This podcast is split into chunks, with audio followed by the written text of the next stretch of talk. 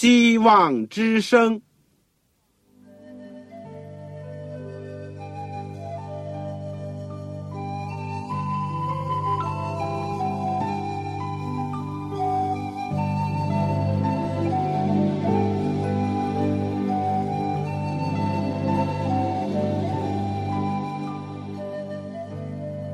各位听众朋友，各位弟兄姐妹，欢迎您收听信徒培训这个节目。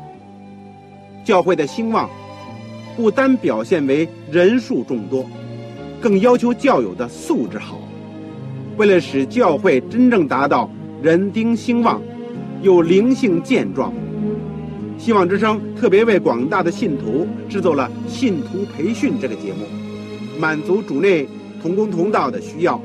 信徒培训由黄牧师主讲，将有多种课程推出，欢迎弟兄姐妹们踊跃参加。下面我们就把节目时间交给黄牧师。各位亲爱的弟兄姐妹、组内的同工同道，你们好，我是旺草，欢迎你们收听我们希望之声信徒培训的节目。这个阶段，我都是和大家研究保罗的书信。我们学完了加拉太书、罗马书，也学完了保罗的早期著作《帖撒罗尼迦前后书》。我们现在是学习保罗书信当中的教母书信。教母书信，教母书信呢，包括了提摩太前书、后书、提多书以及腓利门书。我们今天会学习提摩太后书。我们要上一次呢是学习提摩太后书第一章到十二节，我们紧接着呢，下面我们要从十三节学起。让我们在学习之前一起做一个祷告。亲爱的天父，谢谢你让主耶稣基督来到世界上，成为。最伟大的布道师，因为主耶稣非但把天国的真理带到了地上，而且主耶稣基督身体力行，身教言教。主耶稣基督来到世界上，这样的高举真理、捍卫真理、传扬真理，直到把它完全的献上。主，我们今天。做你手下的仆人，我们是你卑微的器皿，求你使用我们，让我们能够效法主耶稣基督，跟从主耶稣基督的脚中去行。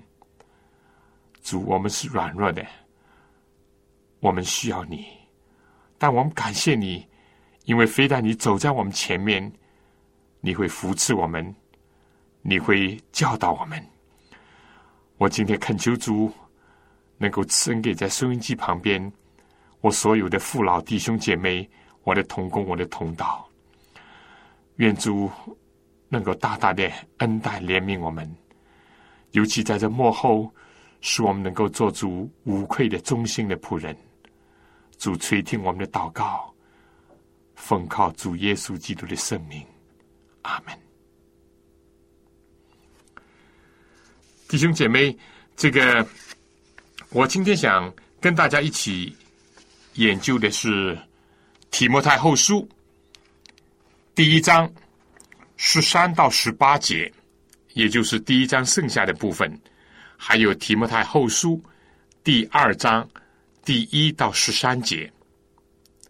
我想用一个题目，就是“靠主刚强，信道、守道、传道、卫道”。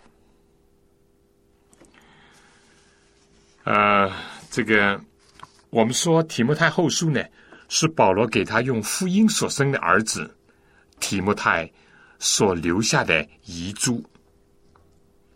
我想简单的重温一下以前所讲的，就看到保罗的遗嘱呢，他是点点分明。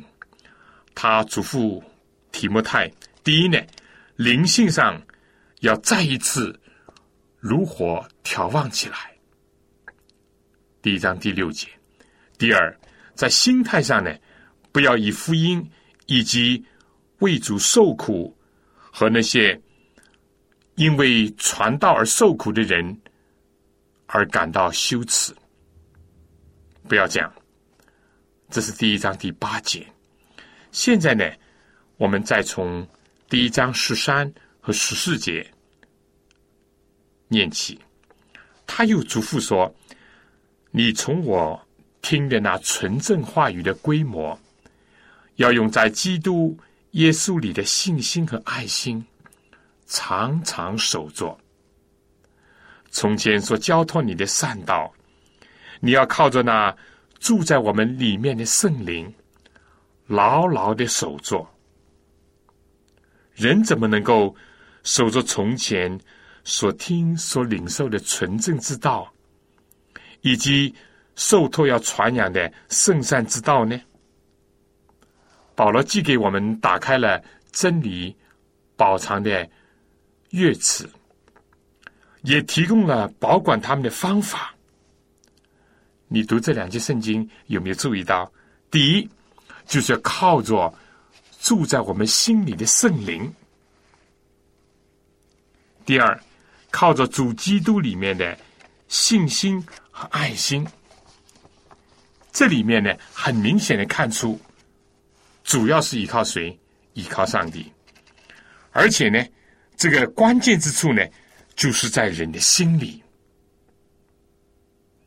说到信心和爱心以及圣灵的恩高呢，正是我们今天老底家教会所急需的火炼的金子和眼药。有人靠着自己的聪明能力来守住自己的钱财，或者呢，靠着保险箱来锁住那些重要的东西。有人呢。甚至专门雇了人做保镖来保护他，或者有人养个狗，防止这个盗贼来偷。所有这些，或者都有一点点的功用，但是在要守住这个纯正道理的规模，那非要依靠上帝，依靠圣灵。依靠在基督里面的信心和爱心。我们说试炼有的时候有好处，因为它能够增长我们的信心和爱心，而先发掘自己的需要，并且有属灵的眼光来欣赏真道的美善呢，又是多么的重要呢？如果你根本不欣赏这个真道，你怎么会去守住它呢？是不是？如果你看不到自己有这个需要或者真理的宝贵，我们如果属灵的眼睛瞎了，被世界的神弄瞎了，我们也不会去爱真理、拥护真理。所以，圣灵的恩高。眼药对我们是非常的重要。保罗非但嘱咐要守着真理，以及有传扬真理的一个托付，保罗还讲要常常守着，不是说守一时放一时，信一时不信一时。除了常常以外，你有没有注意到保罗还用了？另外两个字要牢牢守着，要坚持不放。这个呢，也反映了当时试探和试炼的严重。当有人跟你要争某些东西、抢某些东西的时候，你如果不能啊五个手指捏成一个拳头，把它牢牢的抓住、守住的话，不是很轻易的，容易被人家夺去吗？所以我们要牢牢的守住，但在这里呢，我又想起圣经所讲：没有人能把你们从上帝的手中夺去。我们靠自己还是无能为力，必须要把我们的手、把我们的拳头交给上帝，让他来握住我们，让我们来依靠他，能够守住真道，守住上帝对我们的托付。我想，处在今天时代的基督徒、传道人也会有这种感受，就是试探和试炼日益的严重。我们就更加的需要主的帮助。在第一章最后一段呢，我们现在再看十五到十八节，保罗提出了正反两方面的例子，以亚细亚人，尤其是保罗认为必须提名道姓的菲吉卢和黑摩奇尼。做一方，这个菲杰卢呢，就是一个逃走者，一个逃犯。黑摩西尼的原文的意思呢，就是一个私买卖的神所生的，做生意的。我想这两个名字呢，对我们也有所启发。他们并不赏识福音的宝贵。不愿和为着福音被囚的人为伍，不愿意保守所信所受的托付，以及所要传扬的真道，他们都先后在困难面前离弃了保罗，离弃了主的圣功，正好像这个菲杰罗的这个名字逃走者是一个逃犯那样，也像是一个黑魔。这个悉尼名字所讲的，他们只是顾得钱财，顾得做买卖，欣赏这些，而并不赏识到真理的价值。我们说关于这个菲杰罗和黑魔奇尼所知道的，我们不多，但从他们刚刚我所提到的这名字的意思呢，却是很有意思。他们或者就是代表那些临阵逃脱的人，像旧约当中基甸手下第一批因着惧怕胆怯而离开的那两万两千个人那样，也像是新约圣经当中耶稣在院子里面被捉拿的时候，当拘捕的手领到一个身披麻布的少年人，他。宁愿侧身肉体的逃走。黑摩奇尼是不是可以代表那般把福音的事业也看作是买卖的交易？有利就干，没利就散，甚至呢，为利要曲解真道。他们的神是马门，他们没有重生，而且是。专门做经营买卖的神的儿女和他的徒子徒孙，这是指着反面教员为一方，而另外一方呢，就是以阿尼瑟佛一家人所代表的。这个也像阿尼瑟佛这个名字的意思所代表的，正是怎么样呢？和上面所提的那帮人相反。他们是带利益给别人的，为着同工，为着同胞，不惜克己牺牲，奉献上自己的时间、精力、钱财，甚至于自己的自由和生命。他们也是那般为主的工作和为主的国度带来各种利益的人。保罗临终的时候。没有忘记阿尼瑟佛曾经屡次的使他在拘谨当中得着畅快，不以他的锁链为耻，反倒在罗马呢殷勤的寻找保罗的下落，找着了就多么的安慰，而且呢服侍他。现在阿尼瑟佛本人呢，可能已经是鞠躬尽瘁。离世谢老，但保罗呢，深愿意主在那日就是主耶稣再来的时候，圣徒复活的赏赐的日子，得着主的怜悯，而且保罗也求主眷顾他的一家。这是在提摩太后书第四章十九节可以看到的。保罗把这两等人呢摆在提摩太面前做见解和榜样。亲爱的同工同道，今天我们如果在同样的境遇当中，我们怎么样来对待福音，以及对待那些为主受苦的人呢？是像了许多的亚细亚人，还是效法阿尼斯夫一家的人呢？保罗在这里流露了他心底里面最深沉的感情，那股由寒潮和暖流相汇合而激起的浪花，在扰动着保罗的心神。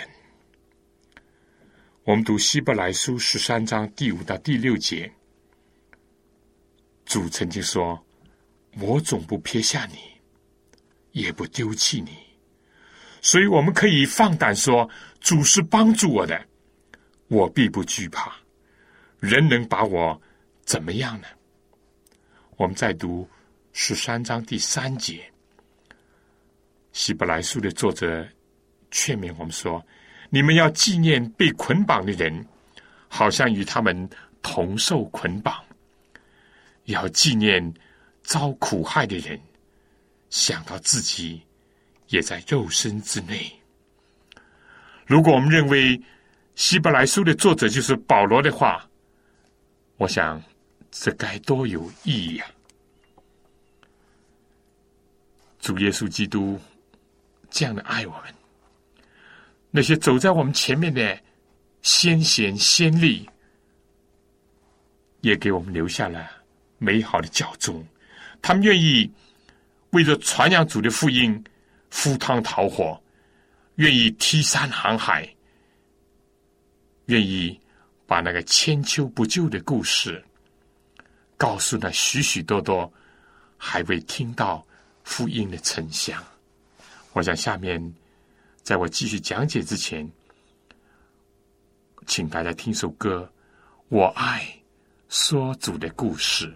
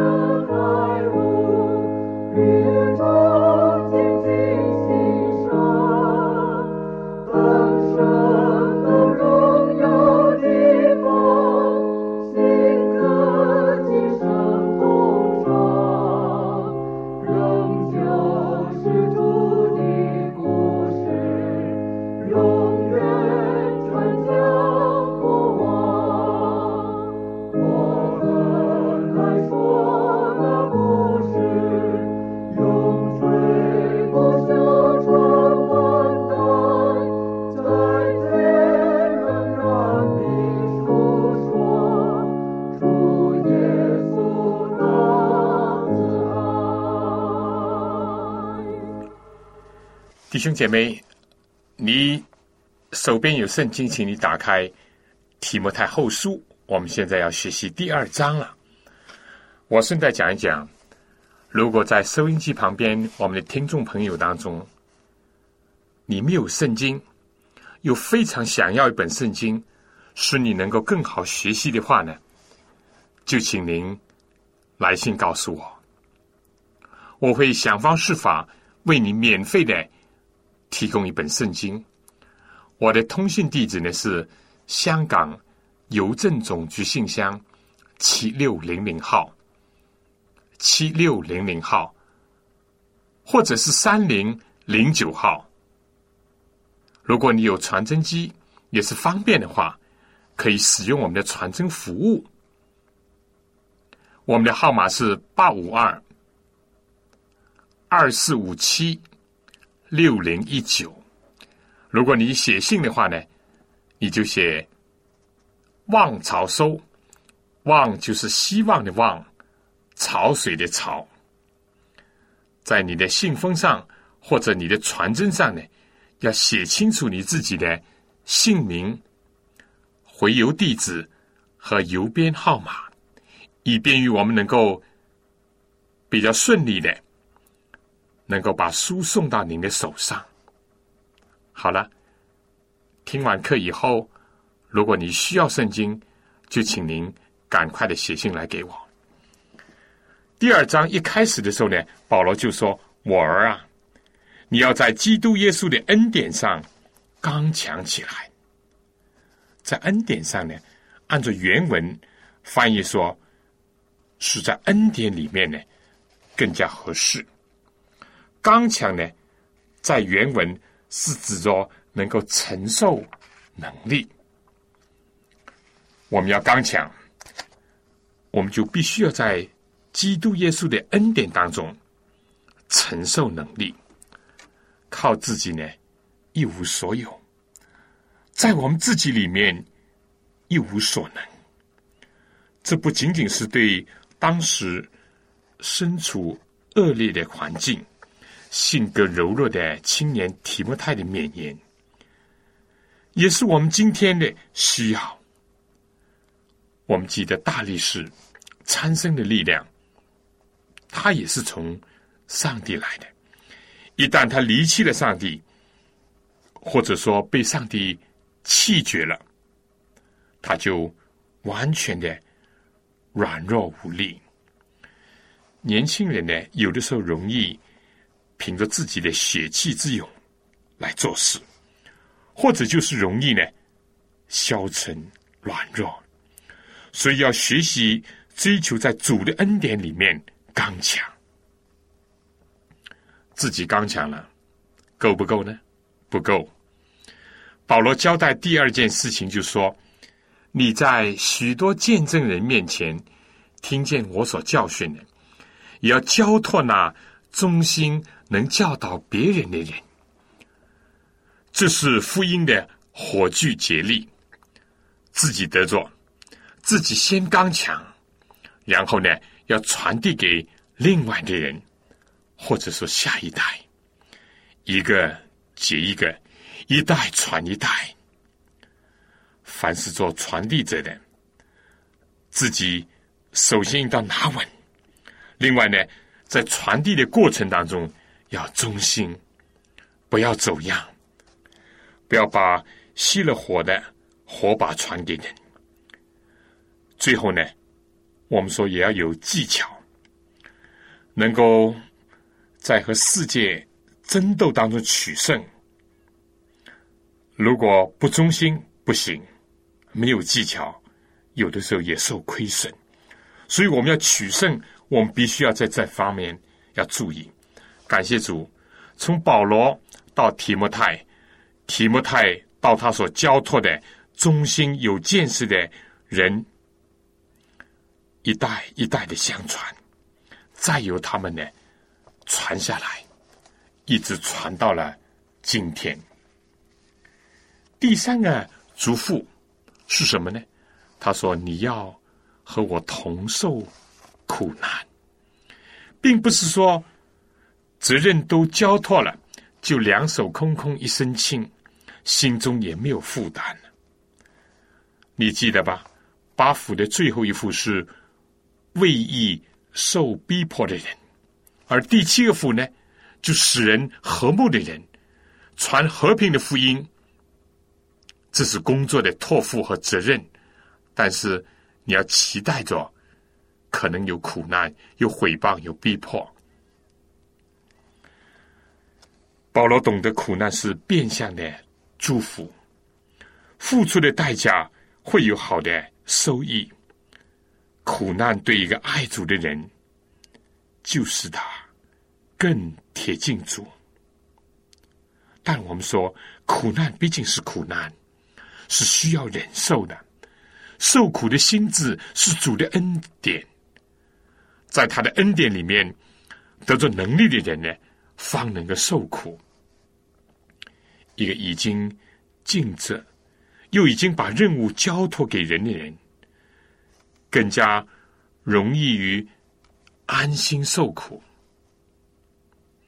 为了帮助提摩太达到基督徒的高标准。愿意为主忍受苦难。保罗呢，举了三个比喻，三个比喻。第一呢，就是要好像战场上的精兵；第二，好像运动场上角力或者争胜的运动员；第三呢，好像田里的农夫。让我们先讲讲当兵的，软弱惧怕的就不行，你说是不是啊？不忠心的、没有技巧的也不行，不能吃苦耐劳，打仗怕受伤、流血牺牲的，不会成为精兵。在这里呢，保罗特别提到，凡在军中当兵的，不将事物缠身。好叫那招他当兵的人喜悦，这不是什么义务征兵制，这是主付出了代价招募我们，也是我们自愿去投军去效劳的。我们说招募的人要审查挑选那些合格的。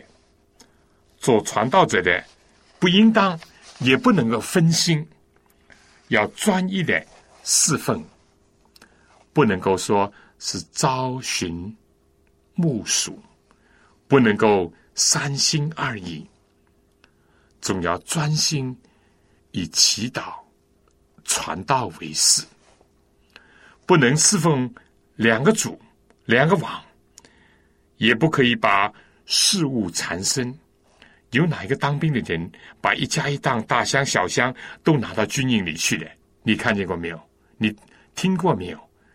我想就是他这样做，门口这个兵营里面守门的，要把他拒之门外，或要他放下了所有这些，然后才可以到兵营里面去。你说是不是？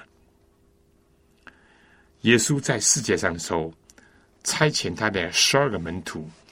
以及七十个长老出去都是轻装上阵的，叫他们不要多带不必要的行李。今天传道人有一个安营，这个下宅的一个试探，以及被各种世界上的事物缠累住的一个危险。任何事情都可以做，但对一个。现身做传道、从事属灵征战的精兵，所有一切的事情，他的终极的目标，应当是传道。任何注意妨碍或者是超越传道使命的人也好、事情也好、东西也好，都要撇下，都要放后，这样才能逃足喜悦。耶稣基督自己来到世界上就是这样，衣食住行上都是最简朴的，有的时候甚至于在不得已的情况下，传道人还要牺牲了家庭的温暖和利益。所以保罗把传道人比喻作当兵的。第二个呢，是比喻作场上比武的运动员。在讲这点之前，请大家再听一首赞美诗《宋恩光》。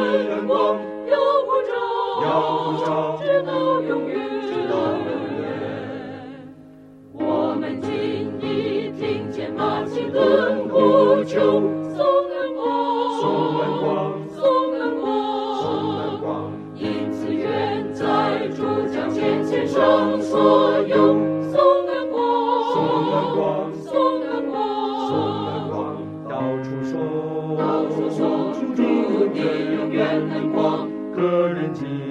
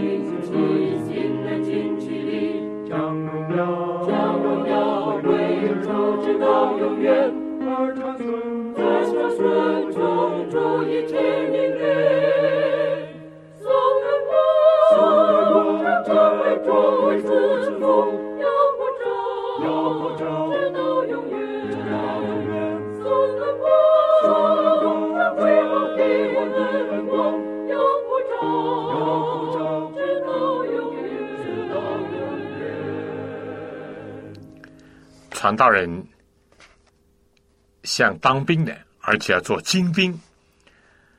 中国话讲，攻越善，必须先立其器。我们说，当兵的人必须要有好的心智，但也需要有好的武器来装备他。我想在这里呢，啊，报告给大家一个消息。就是说，我们义工培训的教材，从第一课到第九门课，一共分作十一册，已经蒙主的恩典已经印出来。如果你是需要的话，你愿意献身为主工作，你想装备自己，但苦于不能进神学校。或者是手边没有很多的资料，那么你可以来信告诉我。我作为你的童工，我非常愿意把这些义工培训的教材给您寄上。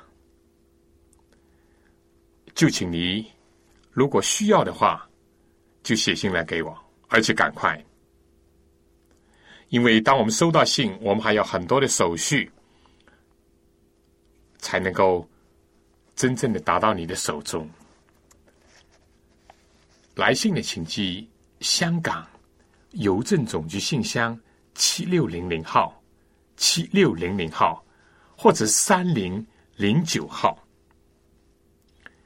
你如果有传真机，也是方便的话，可以用我们的传真服务。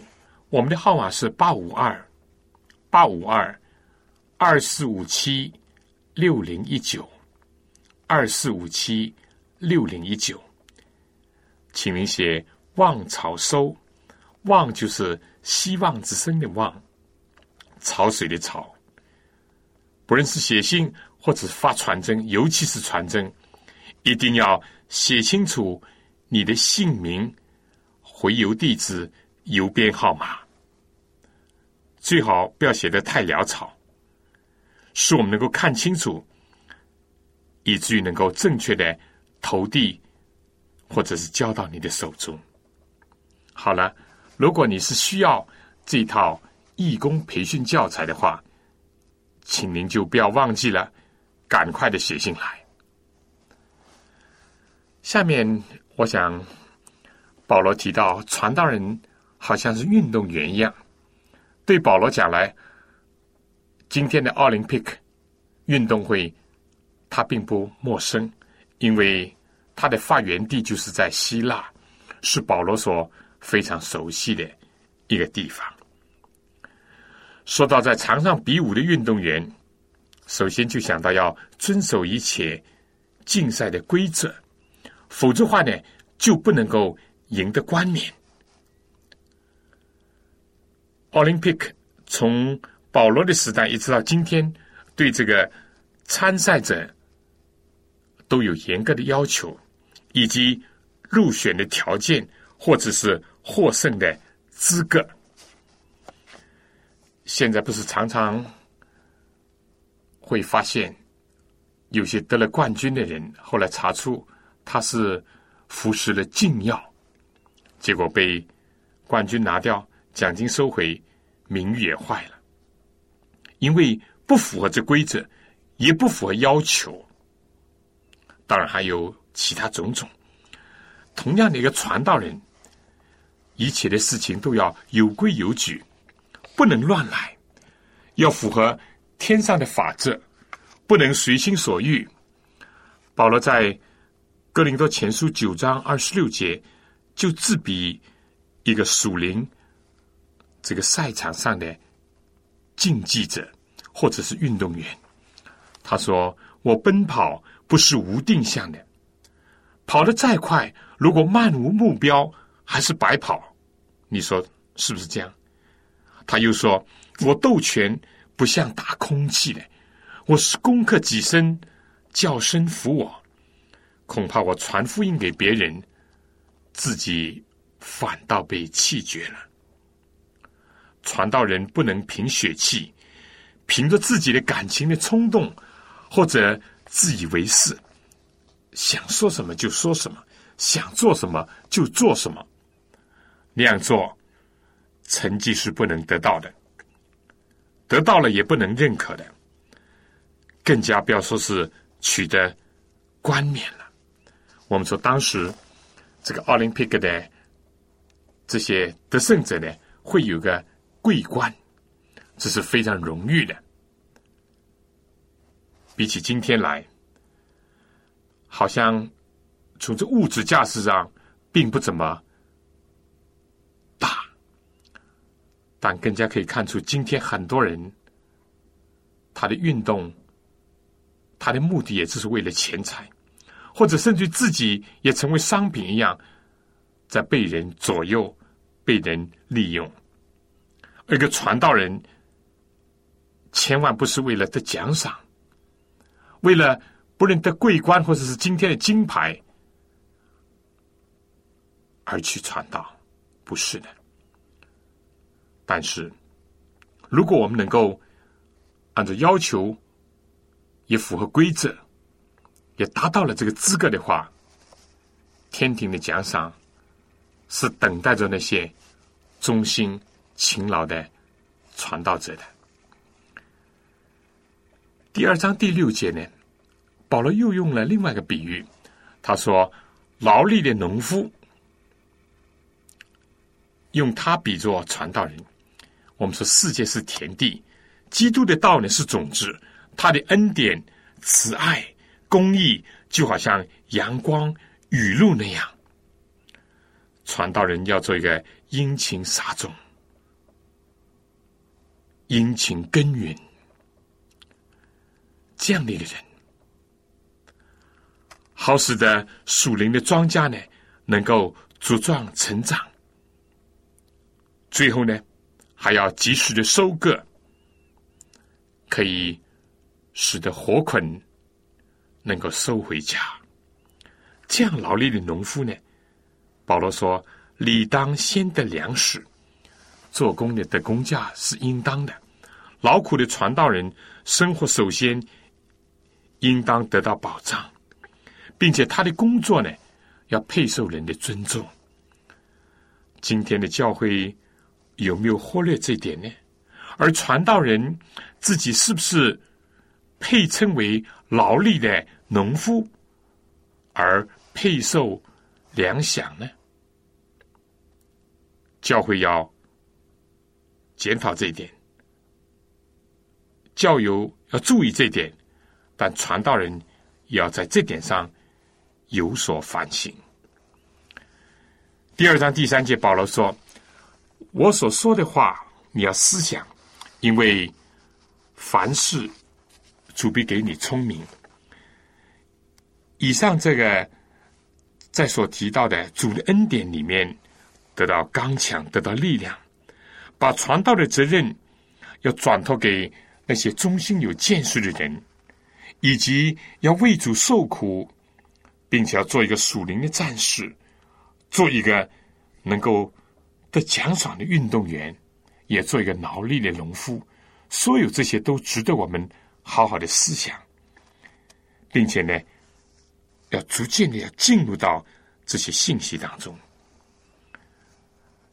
思想呢，这是我们的本分，但光照和明悟呢，是主的慈恩，缺一不可。你懒惰的不去思想。尽是依靠等候所谓圣灵的光照，不行。你挖空了脑子，凭自己去想东想西，想这想那，想的晚上也不睡觉，你不仰望圣灵的光照，也是徒劳。所以看来，尽力、努力、劳力，这是对传道人的很基本的要求。在救人的事工上，也同样如此。在讲述另外一段之前，请大家听首歌《尽力救人》。你知道这首歌是谁写的吗？是一位双目失明的一位女子所写的，但是他还是强烈的感觉到要尽力的去救人。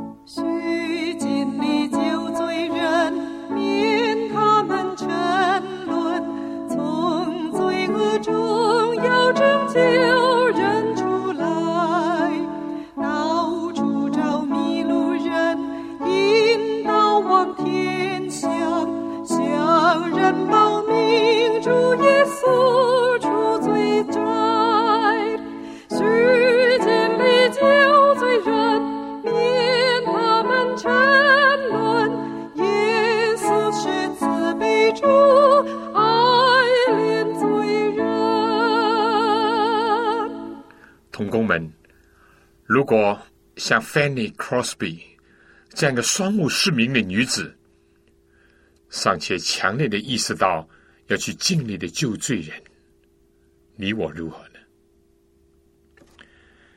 这个，我们下面呢，再读第二章第八节，这是另外一个段落了。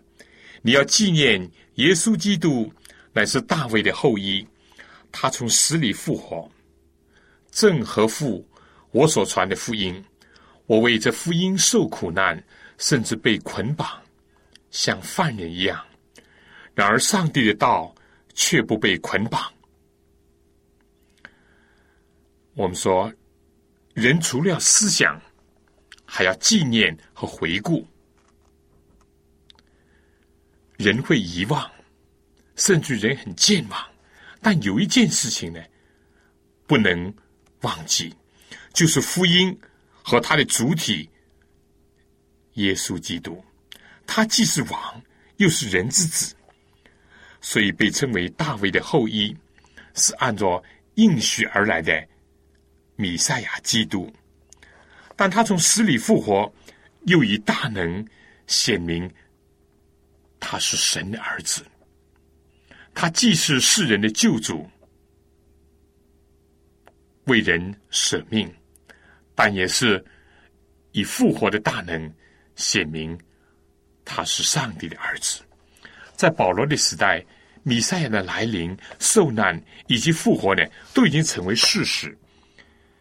尤其这个复活，在当时呢。是一个大喜的信息，和那个时代的福音的一个中心的一个道理。保罗所传的就是这个，他也为了传耶稣基督的生死复活的福音而受苦难，像犯人一样被捆绑。虽然耶稣基督肉身呢，我们说可以被定死。他的仆人保罗呢，也可以坐牢。就正如耶稣是不能被死所拘禁的，大石、封条、裹尸布都没有能力拦阻上帝的道，也不能使上帝的道被捆绑。正像基督不能被裹尸布所捆绑那样。这真是何等浩瀚有力的宣告啊！历代以来，纵使有无数的寻道者死在十字架、斗兽场、火刑柱或者是监狱当中，但上帝的道仍然是生气勃勃，冲刷着一切的障碍和拦阻，汹涌向前。在一个战胜死亡而又永生的主和他的道面前。没有什么能够阻止他的前进。保罗受苦，既非是为了作恶，而且受苦也并非是没有目的的。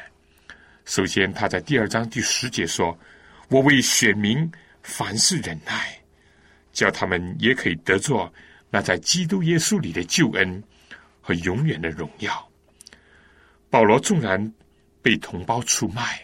毁谤，受到他们的暗害，但他的心中仍然充满着对他们的爱。这个爱导致了他凡事忍耐。是的，一个传道者如果想到有人因他的工作的缘故能够得到主的救恩和永远的荣耀，那么对自己的丧失或者今生短暂的苦痛。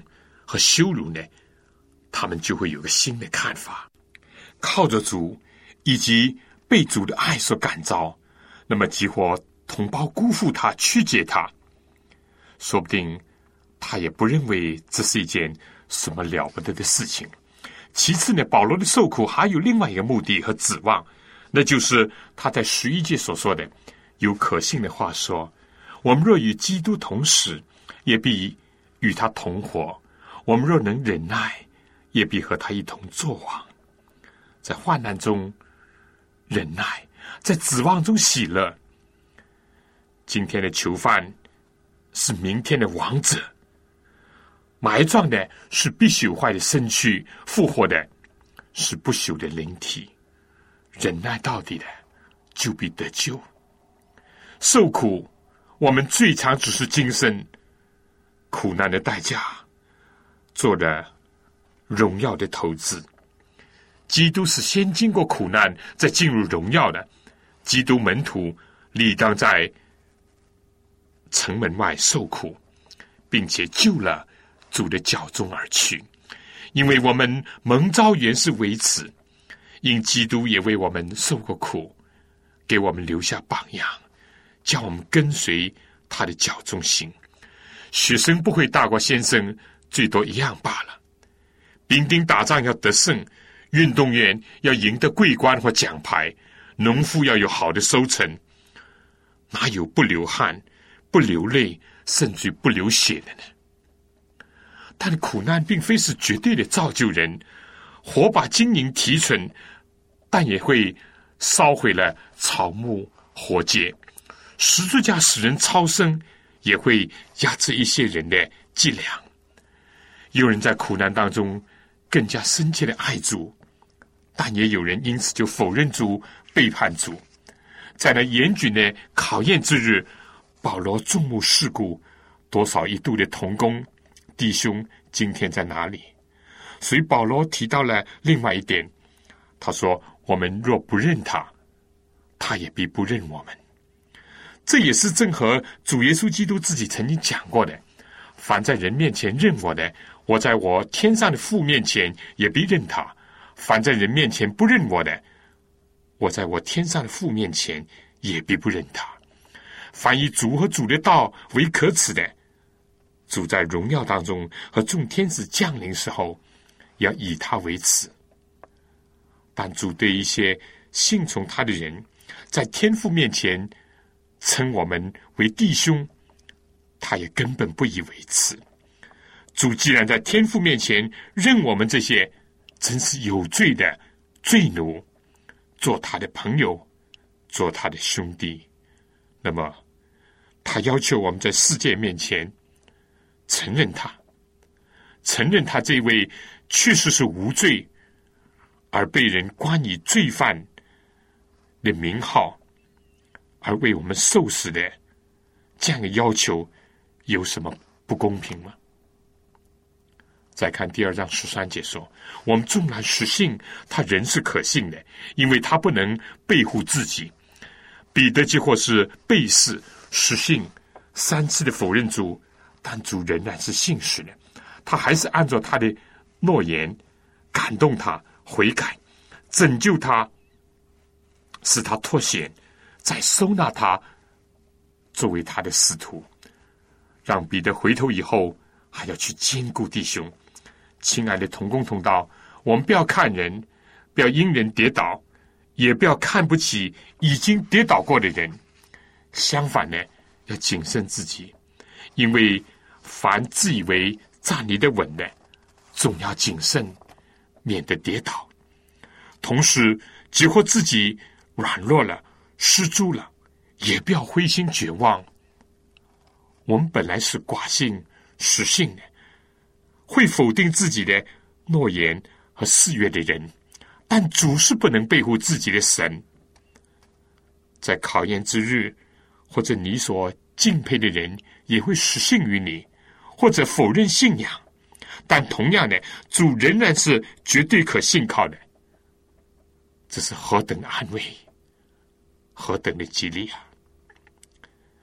我相信保罗透过铁窗回顾他所见所闻所经历的，真是有多少的人一度是信主也侍奉主，而今天已经不在了。但这个不会令到他灰心沮丧，因为非但有阿尼斯佛一家的人，有提莫泰，也有路加，更加有永不失信的主，在他的心中，在他的身旁。凡受过苦的人都知道，这是最大的力量和安慰的泉源。我想在结束之前，请大家再听首歌《庄稼一首》。今天同样的，在呼召我们要忠心工作，忠心到底。